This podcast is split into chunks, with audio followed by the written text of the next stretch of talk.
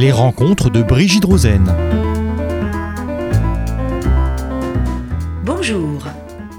Dans cette jolie période de Hanouka, on pense évidemment aux familles, à la joie des enfants, aux lumières et à ce que l'on peut faire, voir, regarder ensemble.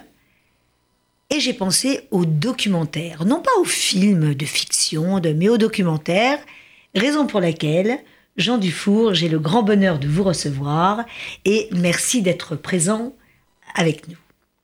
Vous allez faire la joie de nos auditeurs, une joie supplémentaire dans cette période d'une fête, euh, de fête, de jours de fête absolument particuliers. Juste quelques mots pour vous présenter. Vous avez un CV euh, tout à fait impressionnant et je, ne voudrais pas heurter votre modestie, mais très jeune, vous êtes à Sciences Po, Sciences Po Paris, ce qui mène à énormément de carrières, vous en êtes un exemple. Vous décidez, très attiré par l'audiovisuel, de partir à Los Angeles. Vous allez nous raconter évidemment vous-même tout cela, je ne suis absolument pas là pour ça. Puis, vous revenez et vous créez une société qui est une des plus grandes sociétés de distribution et de production de documentaires. Alors ce que, ce que je trouve intéressant, c'est que le documentaire, ça pourrait paraître un peu austère. On a euh, une première vue, en fait, pas du tout, c'est passionnant et c'est euh, multiculturel, comme euh, ce que nous voulons faire ici à RCJ. Donc vous en êtes une illustration, c'est le, le, cas de le, de le dire. Et ce qui est fou, c'est que jeune comme vous êtes, cette société va fêter très rapidement, début 2018, ses 30 ans. Alors, euh, la première euh, question dont je voudrais vous parler, c'est comment vous en êtes venu là? Parlez-nous de, vous et comment vous réussissez à rendre aussi vivant le documentaire? Oui, documentaire austère, c'est pas pas du tout pour faire euh, des alexandrins, mais on a une question aujourd'hui, on est sur l'Internet, on est Netflix, où la télé peut paraître détrônée, surtout pour les jeunes. Comment vous le rendez si actuel et si vivant Bonjour euh, Brigitte, merci euh, d'abord de, me recevoir. Euh, effectivement, quand, on parle de, télévision et quand on parle de, documentaire, on a toujours le sentiment que c'est quelque chose d'extrêmement sérieux, un peu pontifiant. Et, en fait, quand on commence un petit peu à regarder, on, se rend compte d'abord qu'il n'y a, pas un documentaire, mais il y a des documentaires. Euh, aussi bien sur le, sujet, puisque on peut faire du voyage, on peut faire de, de, de, l'animalier, on peut faire des faits de société, on peut faire des documentaires artistiques, euh, et aussi dans la forme, puisque vous mhm. avez euh, aussi bien du documentaire avec des présentateurs, ou des, des, documentaires un petit peu plus commerciaux également, ou alors des documentaires plus sérieux, un peu plus pédagogiques, entre guillemets, qui, qui, était la, forme classique à l'origine.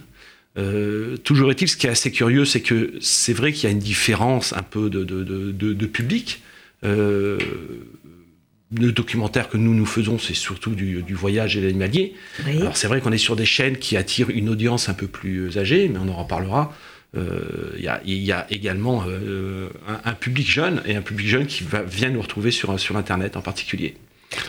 Euh, Alors c'est mieux que Tintin, quoi. C'est plus que 7 à 77 ans et c'est la famille réunie. Oui, c'est la famille réunie et il y a toujours des, des, des, des, réactions du public ou des gens que je rencontre dans la rue, des, réparateurs de, de, Internet ou des choses comme ça, ou informatique, qui, euh, quand je leur parle de ma profession, disent Ah ben, le documentaire, j'adore les documentaires de voyage, ou j'adore les documentaires de, animaliers, je regarde ça, etc., euh, etc. Et ça peut être de n'importe quel milieu social, de n'importe quel niveau d'éducation. Et c'est éducatif aussi. Et c'est éducatif aussi. Alors vous m'avez euh, dit une phrase qui m'a beaucoup marqué en me disant que le documentaire était euh, non pas un produit d'appel, mais de fidélisation. Oui, c'est ce qu'on c'est ce qu'on euh, on, a remarqué en particulier quand, quand, il y a eu toutes les, les, les, chaînes câbles et satellites qui sont, sont, développées, dans mmh. des systèmes en particulier de, de, télévision payante et à péage. on, on remarque qu'avant tout, ce qui attire les abonnés, ça va être le cinéma. En tout cas, c'est ce qui était, c'était le cas il y a encore 20-30 ans. Ensuite, euh, il y avait le sport, bien évidemment, les fictions télé, euh, les programmes jeunesse pour les enfants, Et, et puis après, on, on, a créé des chaînes de documentaires. Et, et on s'est rendu compte qu'en fait, le documentaire, qui, qui, est vraiment un programme de niche à la télévision, euh, n'attirait pas forcément des foules d'abonnés, de, de, mais permettait de les conserver. C'est-à-dire que les gens, euh, ils viennent d'abord payer et consommer euh, ce qui, ce qui leur plaît, et puis après, bon, bah, comme il y a beaucoup, beaucoup de chaînes de cinéma, beaucoup de chaînes de fiction, bah, ils commencent à regarder ailleurs. Et quand ils découvrent les chaînes de documentaires, souvent ils y attachent. Alors, vous, parlez là du problème de la créativité. C'est-à-dire que vous êtes un peu en dehors de l'audimat tout en le retrouvant parce que euh, votre clientèle a choisi ce que vous leur proposez et donc pas euh, dire je vais faire tel film parce que je sais que telle séance va attirer. Parce que l'animalier, c'est l'animalier. Euh, le voyage, enfin, il y, a, mille façons de le, montrer. Euh, néanmoins, un documentaire, en général, reste assez sérieux. Un, documentaire euh, reste euh, assez sérieux, même si maintenant il y a des formes, on a, on a essayé de le rendre plus attrayant justement, parce que mhm. la télévision euh, a essayé aussi de rajeunir son public. Donc on, a, on a essayé de le rendre plus attrayant en mettant des présentateurs, ce qu'on appelle des passeurs dans notre jargon. donc, et en, en, accélérant le rythme. maintenant, si vous prenez des chaînes qui diffusent des documentaires en France, ce qui passe sur Arte, euh, n'a rien à voir avec ce qui va passer sur RMC Découverte. Et on, reste dans, le champ, dans, dans, dans, le champ du documentaire. Et, et, un sujet, le même sujet peut être traité sur M6 ou Arte, et ne sera pas traité du tout de la même manière. Donc il y, y, y a, différents modes, modes d'écriture, il n'y en a pas une meilleure que l'autre. Euh, il y, a, y, a, des documentaires plus pointus, d'autres qui se veulent plus euh, vulgarisateurs, entre guillemets. Mhm. Euh, d'autres qui, qui, qui s'appuient très fortement sur, les, sur, du, sur des présentateurs. Euh, mais mais c'est ça qui est la, la beauté du genre, c'est qu'il y a, y, a, y a, toute une diversité de, de, de, de façons d'écrire et de, et de raconter et de transmettre le savoir. Bien sûr, bien sûr. Mm. Alors, vous pouvez un peu mieux nous expliquer vos termes, passeurs, etc. Quel est le, le rôle du présentateur? C'est-à-dire que on le voit, il y en a qui deviennent des vedettes, ou alors c'est une voix simplement? Est-ce que ça rappelle les premières émissions de télévision? Vous m'avez parlé de, j'ai adoré aussi de télébiberon. Euh, euh, vous vivez toute cette évolution et le documentaire reste. Je trouve ça extraordinaire. Oui, le, le, le, le documentaire euh, reste. Euh, moi, je suis ce qu'on appelle un enfant de la télévision, oui. né, né, dans les années 60, donc grandi avec, avec euh, les Guilux, euh, les émissions de variété, les documentaires, mm -hmm. les, les, grandes fictions françaises, etc. -hmm. Donc j'ai vraiment été élevé là-dedans. Ce qui m'a d'ailleurs attiré après, c'était vraiment de faire de la télévision. Et, euh, et, et, naturellement, comme je suis également un passionné d'histoire et de, de voyage, j'étais euh, attiré par le documentaire en particulier. voilà, donc, donc après, euh, ce sont des, des, on va dire des, des, les hasards de la vie qui m'ont qui m'ont amené à me, à me spécialiser euh, là-dedans. Et les choix que l'on sait saisir aussi. Et les choix hein. que, que, que, que l'on sait saisir. C'est-à-dire que c'est vrai que euh, c'était à, à, une époque où j'ai fait effectivement Sciences Po. Après, je suis parti aux États-Unis. -hmm. Après, on m'a proposé de m'associer dans cette société en Persande euh, pour vendre des programmes de télévision. Et euh, c'était à une époque où, où, où, il y avait eu une explosion des, des, chaînes de télévision en France et en Europe, avec toutes les privatisations, le lancement de nouvelles chaînes. Mmh. Et donc il y, a eu un, il y avait un véritable appel d'air euh, en matière de besoin de, de programmes, d'abord de fiction américaine, etc., etc., comme je disais, mais ensuite de documentaires, puisqu'il y a eu toutes les chaînes thématiques qui se sont lancées sur le, sur le câble. Bien sûr. Donc, euh, donc il, y a eu, il y a eu un vrai appel d'air au niveau de, de, de besoin d'image. Et donc, euh, à l'époque, on s'est positionné là-dessus et on est allé euh, très vite vendre nos programmes dans, dans le monde entier. C'est ça, parce qu'à l'époque, ça fait 30 ans. Donc, euh, mm. donc, vous vendez de manière nationale à des chaînes françaises ou européennes, et vous vendez également en Asie. Non, vous avez un gros marché asiatique. Euh, les deux sont-ils similaires? Les, les, les, deux sont, sont assez similaires. Euh, on a effectivement, on, on est implanté en Asie depuis 5 ans. Euh, mmh. D'abord pour distribuer nos programmes, euh, nos documentaires euh, français et européens en Asie, mmh. et ensuite on est devenu des, des, des, des distributeurs intra-asiatiques, c'est-à-dire qu'on on représente des producteurs taïwanais pour aller vendre leurs programmes en Corée mmh. ou, ou, japonais pour aller vendre leurs programmes en, en Thaïlande. Etc. Et euh, assez curieusement, les, les, les, Asiatiques sont, les publics asiatiques, en, partie, en particulier en Asie du Sud-Est, sont très friands de documentaires de documentaires animaliers en particulier, et, et d'écriture à la française. C'est-à-dire que on, on, on, vend beaucoup plus euh, facilement en Asie, par exemple, qu'aux États-Unis, où vous avez une structure narrative du documentaire qui est complètement différente. D'accord, d'accord. Et alors, en quoi le... aux États-Unis, ils veulent plus d'action, ils veulent plus de, aux de séries, de... Aux États-Unis, ils veulent beaucoup plus d'action. Euh, c'est souvent avec un présentateur.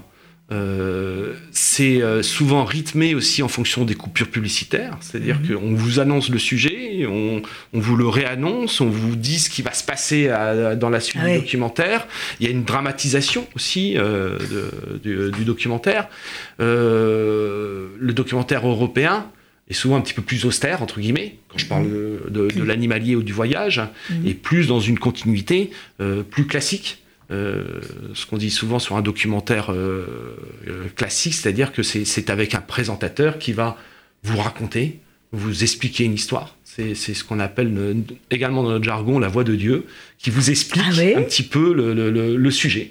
Alors que les formes un peu plus modernes de documentaire maintenant, c'est ce qu'on appelle un passeur, c'est-à-dire que vous allez avoir un présentateur qui va vous emmener euh, et qui va vous raconter le sujet à sa manière, l'introduire, etc., etc. Après, euh, il y a des modes, il y a des tendances. Euh, c'est vrai que le côté présentateur, euh, ça devient un peu aussi une pipolisation entre guillemets de, du, du, documentaire. Est-ce qu'ils ont la légitimité pour présenter un sujet ou est-ce que c'est simplement pour attirer du public? Est-ce qu'ils ne font pas interférence entre le sujet et le public? Il y, a, il y, a, plein de questions qui se posent. Et donc, depuis quelques années, on assiste, on assiste également à un retour du documentaire classique avec ce qu'on appelle la voix de Dieu. La voix de Dieu. Ah oui, alors ça, je, je pense que peu de nos auditeurs connaissaient euh, ce jargon euh, très particulier, comme il y en a évidemment dans toutes les, dans toutes les professions. Alors, je voulais vous poser une autre question, c'est que vous êtes euh, distributeur et producteur. Alors, comment choisissez-vous? On vient vous proposer des sujets, on vient... Quels sont les, ré les réalisateurs très professionnel, ça peut être amateur. Et comment visionnez-vous, choisissez-vous euh, Ça doit être un travail euh, Il y, a, beaucoup de travail. C'est d'abord en termes de sélection de, documentaires, il y a une grosse différence entre le côté production où évidemment on travaille sur projet papier euh, et, où soit on suscite nous des projets, soit des, réalisateurs ou éventuellement d'autres coproducteurs viennent nous voir en nous proposant des sujets. Euh, et, nous, on essaye de se positionner sur des programmes qui, qui ont un, un, appel international, parce que c'est notre ADN, c'est quand même le, le, le, la, la, commercialisation et la diffusion des documentaires à l'international. Mmh. Euh, donc, on se positionne sur des sujets qui peuvent voyager oui. et qui ont une certaine durée de vie.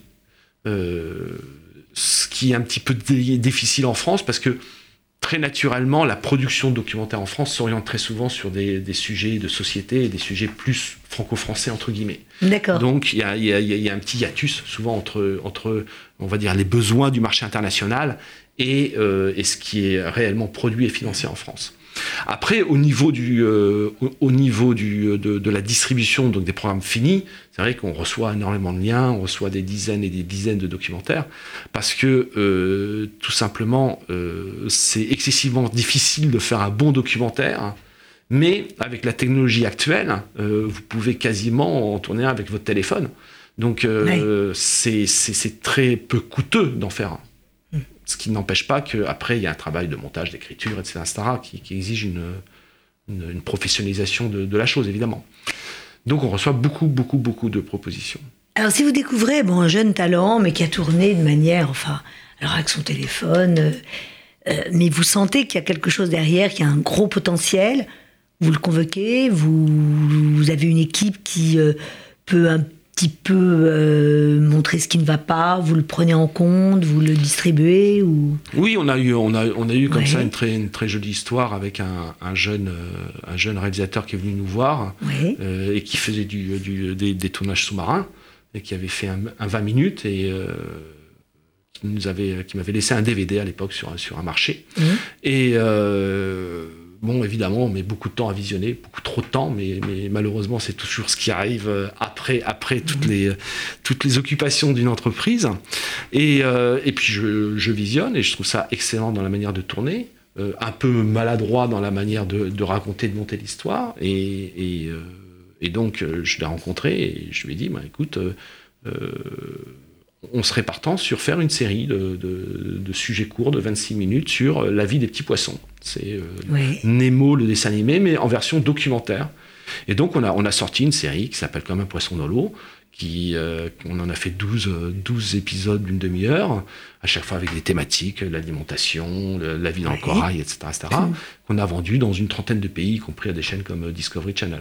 Ah oui, effectivement. Et donc, euh, voilà, donc c'est- très bien parce qu'on découvre euh, des jeunes talents, on, Oui. on les voit évoluer. Maintenant, ils tournent pour Arte, pour France 5, etc. etc. Euh, et et- et c'est très bien de, de- de- de lancer à voir, euh, de lancer à la fois de nouveaux talents et de voir se concrétiser aussi des choses qui, arrivent à, à un niveau très très peu développé. Alors donc, en documentaire, forcément, il y a aussi des séries. Et je crois que c'est un autre nom que vous donnez. Un nom plus... euh, vous m'avez parlé de collection. Oui, on- nous on, on appelle collection parce que c'est euh, souvent d'abord les, épisodes sont sont sont sont, euh, euh, sont finis, c'est-à-dire que c'est pas feuilletonnant comme peut l'être ce- certaines Ouais. séries de fiction. Et puis parce que on, on s'étale dans la durée, c'est-à-dire que on fait par exemple, on a une des collections de voyages, on arrive à 40, 50 heures, mais qu'on produit sur plusieurs années. Donc Bien c'est pas et qu'on produit pas de manière industrielle comme une série. C'est-à-dire que quand Oui. vous avez une série fiction, on va vous commander 6 épisodes, 12 épisodes que vous allez faire dans- dans- d'un seul tenant. Très souvent, en France, on nous commande les documentaires à la pièce. Euh, Mhm. Comme on est sur certaines thématiques ou sur un certain genre et qu'on travaille avec les mêmes réalisateurs, on les réunit après en collection pour pouvoir mieux les commercialiser. Bien sûr. Alors quand, par exemple, vous, vous produisez euh, 60, on va pas dire épisodes, parce que c'est pas, c'est pas un feuilleton, mais euh, c'est le même réalisateur ou c'est le même thème avec des, des réalisateurs différents on, on- on travaille souvent avec les mêmes réalisateurs, mais euh, dans la durée. Des fois, on, on a ce qu'on a des, des thématiques, par exemple, on a, on a des présentations de pays ou de régions, Oui. et des fois on fait appel à différents réalisateurs ou Mhm. différents coproducteurs, mais on essaye de, de- de garder euh, une écriture visuelle et, et un mode narratif qui soit à peu près, euh, à peu près cohérent entre les, les uns et les autres. Et est-ce que vous avez, est-ce que vous faites bon du documentaire sur les voyages, euh, animaliers, on l'a vu, scientifique, vous m'avez expliqué, On fait, on fait, historique on aussi. fait un peu, un peu de, de scientifique, on fait un peu Ouais. d'historique, euh, on fait un peu en distribution de, de, de géostratégique. On a, Ah ouais. on a, on a, on a des documentaires que, produits par une, une société lilloise qui, euh, sur la Corée du Nord en particulier, qui, qui, euh, qui rencontre un succès euh, phénoménal, évidemment, à l'heure actuelle, Bien sûr. et qu'on vend et revend. euh, dans- Mhm. On a dû vendre dans 50, 50 pays quasiment. Ah oui, ah oui, effectivement. Oui, oui, c'est, Oui. c'est- ce sont des documentaires qui, qui voyagent très très bien. Couramment, un, un- un documentaire sur une période de 5 à 6 ans, par exemple, va diffusé dans 20, 30, euh, 40 pays différents, oui. Oui. Là, ça traduira des préoccupations euh, tout à fait actuelles et on veut savoir et comprendre. euh, c'est un rôle très éducatif aussi. Oui, c'est, hein. manière, c'est sur ce genre de documentaire sur la Corée du Nord, par exemple, c'est, une manière d'a- d'a- d'aller au-delà de l'actualité et d'essayer de, de décrypter, d'avoir des clés de compréhension, des clés d'analyse un peu différentes de ce qu'on peut avoir dans un journal de 20 heures ou de, sur une chaîne d'info qui, euh, euh, fatalement, est, est- est plus dans, dans- dans l'instantané de l'information. Bien sûr, Mm. bien sûr. Oui, documentaire, c'est pas être grand reporter, c'est différent. c'est, comme- vraiment, c'est prendre un, un petit peu plus le recul par rapport à un sujet, effectivement. Oui. Quel qu'il soit, ça peut être historique, ça peut être artistique, scientifique. euh, Oui, on n'est pas dans l'immédiat. Non, On non, est- on n'est pas dans l'immédiateté. le- C'est la, différence, c'est la différence qu'on fait en France entre ce qu'on appelle un reportage et un documentaire. Absolument. Ou un documentaire, il y a, il y a quand même une, une vision du réalisateur, une façon de raconter l'histoire, Mhm. de, de, de, de, décrire la réalité, et euh, qui n'est pas simplement le, le- le- la transcription de ce qui se passe. Et alors, votre, votre créneau de, de diffusion, euh, vous m'avez parlé de niche.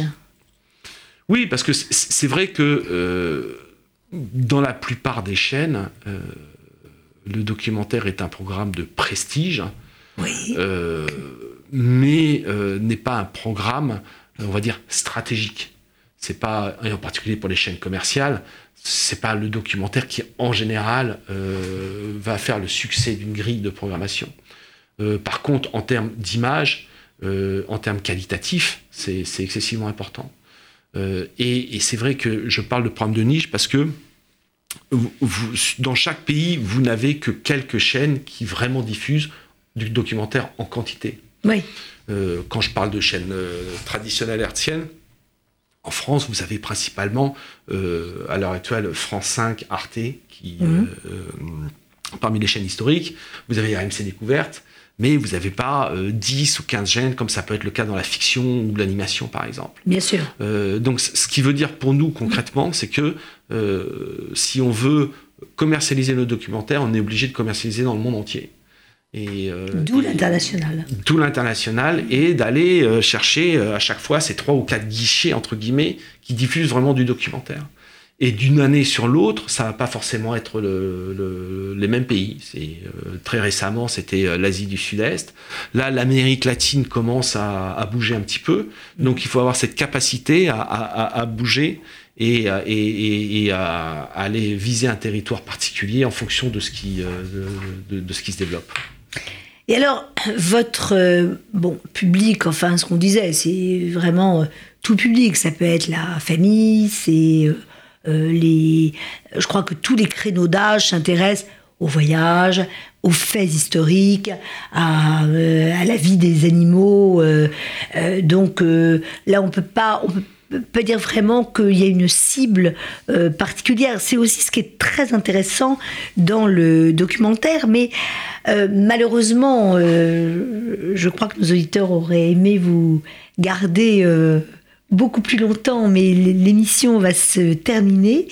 Et je voulais vous demander de faire vous-même la, conclusion et de, dire comment vous voyez en fait dans, cette société où tout va si vite, l'avenir, l'avenir de ce documentaire qui, a un côté euh, qu'on pourrait dire pas décalé, mais totalement complémentaire avec euh, cette évolution de l'Internet, de ah oui, la télévision. Et, effectivement, enfin moi je suis pas, je suis pas pessimiste pour le documentaire. Je pense que les gens, et quel que soit leur âge et, euh, leur niveau d'éducation, euh, une fois de plus, euh, des fois ont besoin de s'arrêter, ont besoin de regarder, d'être un peu plus contemplatif. Mhm. moi je vois, il y a beaucoup de jeunes par exemple qui, viennent me voir en me disant ah, vous faites du documentaire, c'est super, j'adore ça mais ils le consomment sur Internet. Donc c'est vrai que vous avez des chaînes qui, qui, vont avoir un public un peu plus âgé, euh, mais ça ne veut pas dire qu'il n'y a pas de public pour le documentaire. les jeunes, euh, par exemple, consomment la télévision pour souvent euh, consommer de la télé-réalité, et quand ils veulent aller, chercher du documentaire, eh bien, ils vont le trouver sur Internet, sur les plateformes. Donc, je pense réellement qu'il y, a un avenir. les, gens, les gens ont toujours besoin de, réfléchir, de, découvrir, de connaître. Et ce que, pour moi, le documentaire, c'est vraiment une fenêtre à la fois sur le monde et sur la vie et sur la connaissance. Et ainsi, par cette connaissance, vous nous faites aussi rêver. Jean Dufour, merci beaucoup. Merci. Je sais que vous êtes entre deux voyages euh, pour découvrir et nous faire découvrir. Donc merci d'être venu et à très bientôt. Merci. Chers auditeurs, au revoir. Les rencontres de Brigitte Rosen.